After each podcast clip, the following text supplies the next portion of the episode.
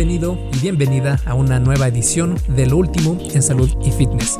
En esta categoría del podcast te traigo las novedades que me han parecido más interesantes sobre las investigaciones y estudios relacionados con la salud y el rendimiento físico.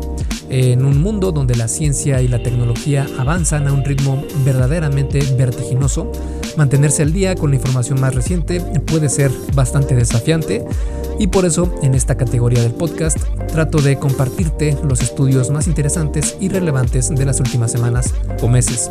En esta edición de noviembre de 2023 vamos a platicar sobre distintos temas.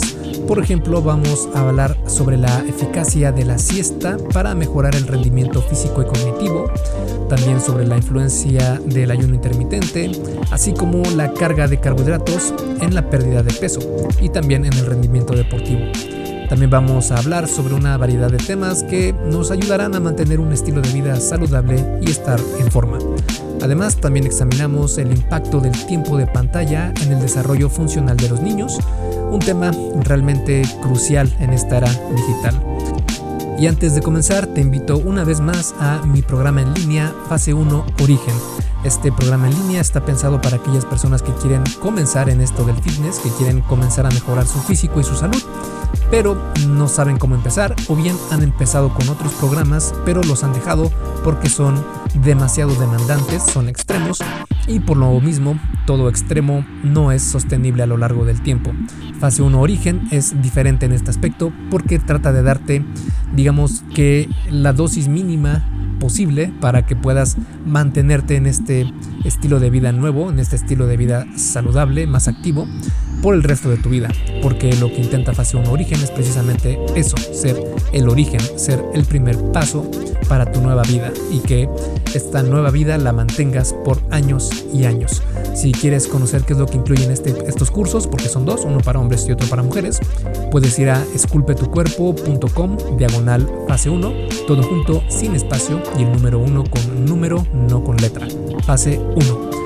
Y bueno, entonces te dejo con el episodio número 221 del arte y ciencia del fitness, el podcast de. Yo soy Mike García y te veo en dos segundos.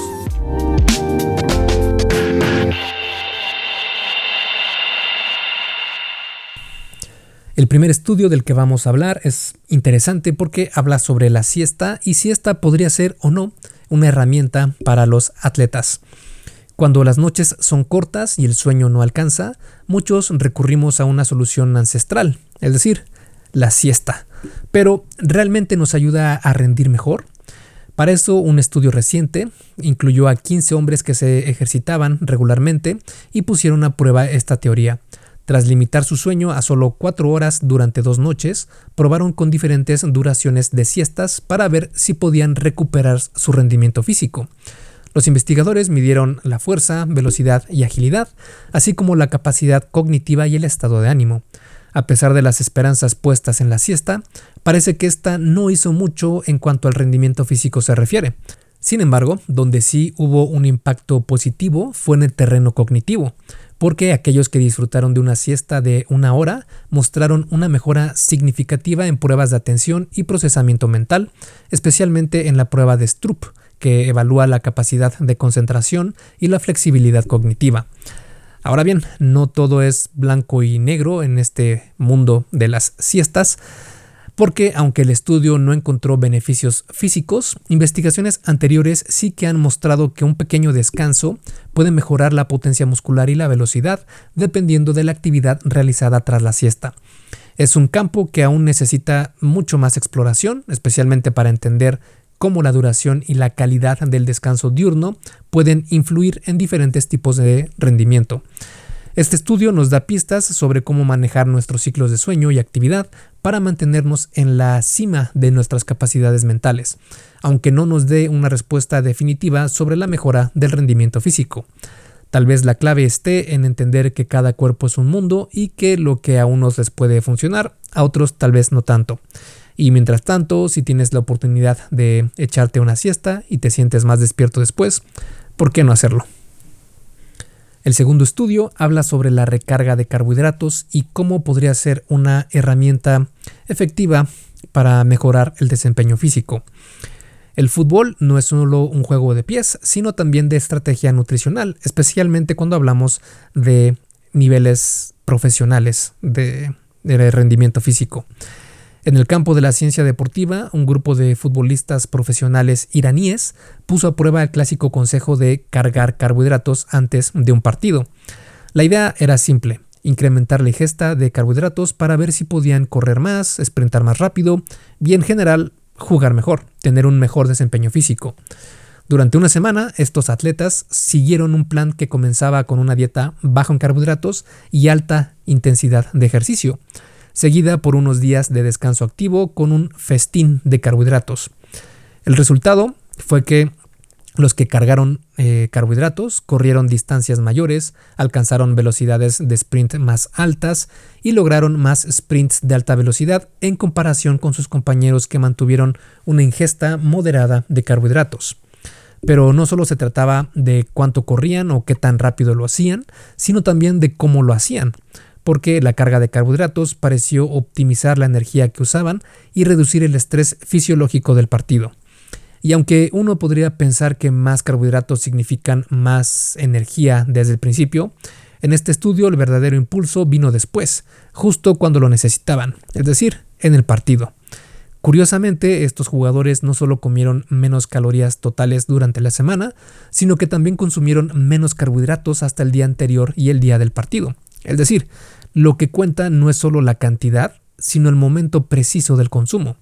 A pesar de los prometedores resultados, hay que tomarlos con cautela, ya que el estudio no midió los niveles de glucógeno muscular, que es como el combustible almacenado en el tanque de un coche de carreras. Sin esa pieza del rompecabezas no podemos ver la imagen completa de cómo la carga de carbohidratos afecta realmente al rendimiento físico. Así que en resumen, parece que para los futbolistas profesionales, al menos en ese nivel, Saber cuándo y cuánto cargar carbohidratos podría ser la clave para tener un mejor rendimiento en el campo, pero aún faltan más investigaciones para entender completamente esta táctica nutricional.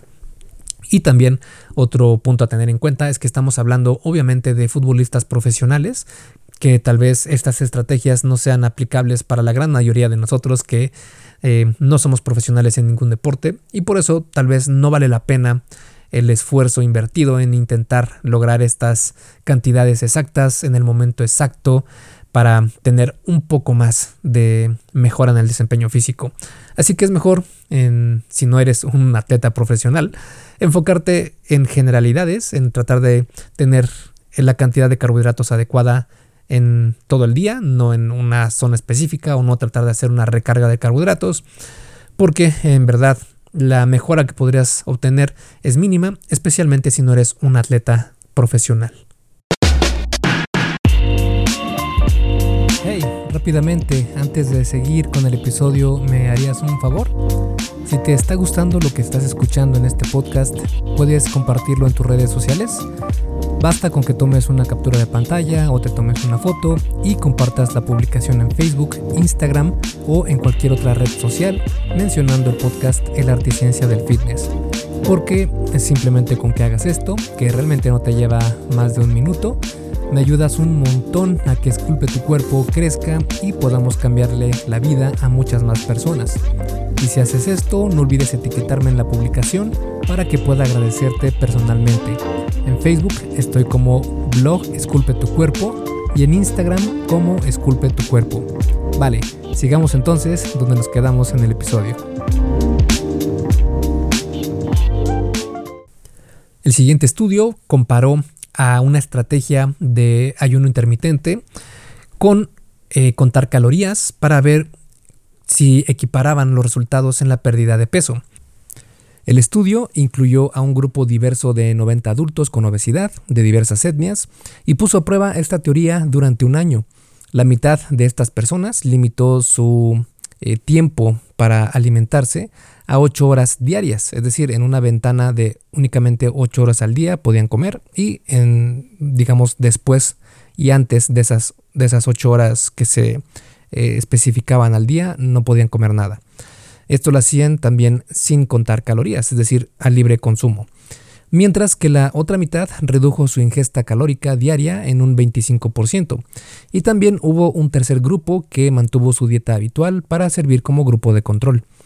Los resultados fueron reveladores. El grupo de ayuno intermitente perdió una cantidad de peso comparable al grupo de restricción calórica. En este caso, el grupo de ayuno intermitente perdió 4.6 kilos y el grupo de restricción calórica perdió 5.4 kilos. Además, el ayuno intermitente mostró mejoras en la sensibilidad a la insulina, el cual es un indicador clave de la salud metabólica.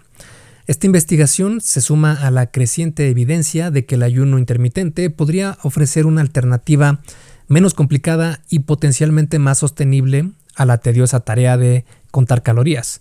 Sin embargo, la pregunta sigue siendo si esta sencillez se traduce en una adherencia a largo plazo. La sostenibilidad de cualquier plan de pérdida de peso es crucial.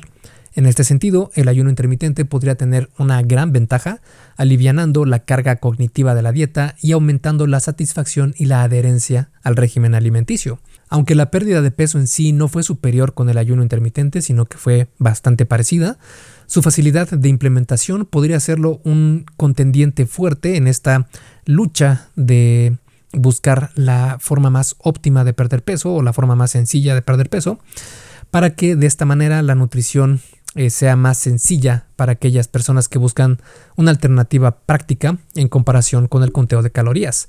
Este estudio abre una puerta a la posibilidad de una estrategia más flexible y amigable para la pérdida de peso, alineada con las rutinas de vida reales y potencialmente más sostenibles en el tiempo. El siguiente estudio es bastante interesante porque muestra una relación entre pantallas en niños y cómo podría impactar a su desarrollo.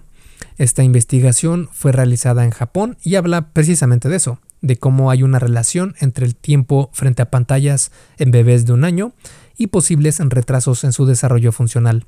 El estudio siguió a 7.097 niños, evaluando su exposición diaria a las pantallas y su desarrollo en habilidades clave como la comunicación, motricidad gruesa y fina, resolución de problemas y habilidades personales y sociales. La motricidad gruesa y fina se refieren a los tipos de habilidades motoras que utilizamos. La gruesa se refiere a los movimientos grandes y globales que involucran los brazos, las piernas y en general todo el cuerpo, como correr, saltar o lanzar algo. La motricidad fina, en cambio, implica movimientos más precisos y controlados, generalmente implicando las manos y los dedos, como escribir, dibujar o manipular objetos pequeños. Lo interesante es que no solo se enfocó en un momento específico, sino que analizó la evolución de estos niños a los 2 y 4 años. Los resultados mostraron que aquellos niños con más de una hora diaria de tiempo de pantalla a la edad de un año mostraban una mayor probabilidad de retrasos en diversas habilidades. Por ejemplo, más de dos horas al día se relacionaba con un aumento significativo en el riesgo de retrasos en la comunicación y resolución de problemas a los dos años. Incluso más alarmante, más de cuatro horas diarias estaban vinculadas a un mayor riesgo de retrasos en casi todas las áreas evaluadas.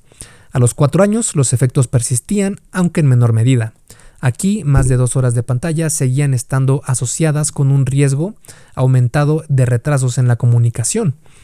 Este estudio pone de relieve una posible conexión entre el tiempo excesivo frente a pantallas en la temprana infancia y el desarrollo de habilidades fundamentales aunque no establece una relación causal directa, sugiere que sí, el tiempo excesivo de pantalla podría estar reemplazando actividades esenciales para el desarrollo, como el juego interactivo o la comunicación con los adultos. En resumen, mientras más tiempo pasan los pequeños frente a las pantallas, podrían estar perdiendo oportunidades cruciales para su crecimiento y desarrollo integral. Esto sirve como un llamado de atención para los padres y cuidadores sobre la importancia de limitar el tiempo de pantalla y fomentar actividades más enriquecedoras para el desarrollo de sus hijos. Estos fueron los estudios que te comparto en esta ocasión, en esta edición de noviembre de 2023. Espero que te hayan parecido interesantes y nos vemos la próxima semana con un episodio más del podcast. Esculpe tu vida, comienza con tu cuerpo. Aquí el episodio del podcast de hoy. ¿Te gustó? Si es así, déjame una calificación y tu opinión en Apple Podcast o en la plataforma que me escuches. Es muy sencillo y no te lleva mucho tiempo. Con esto me ayudas a que el podcast suba en el posicionamiento y así podamos llegar a más personas. Si tienes alguna duda o sugerencia, puedes mandarme un email a contacto arroba. Veo absolutamente todo lo que me llega al mail y respondo personalmente a todos. Puedo tardarme un poco por la cantidad de mensajes que recibo al día, pero ten por seguro que sí te responderé. Gracias por escuchar el podcast de la Articencia del Fitness y espero haberte ayudado a aclarar algunas de tus dudas. Y antes de irnos, si te gustó el episodio, entonces probablemente también te guste el curso por email que tengo donde aprenderás durante 7 días sobre fitness basado en ciencia. Puedes suscribirte totalmente gratis en esculpetucuerpo.com diagonal curso gratis. Todo junto y sin espacio. Curso gratis. Me despido y nos vemos en el siguiente podcast.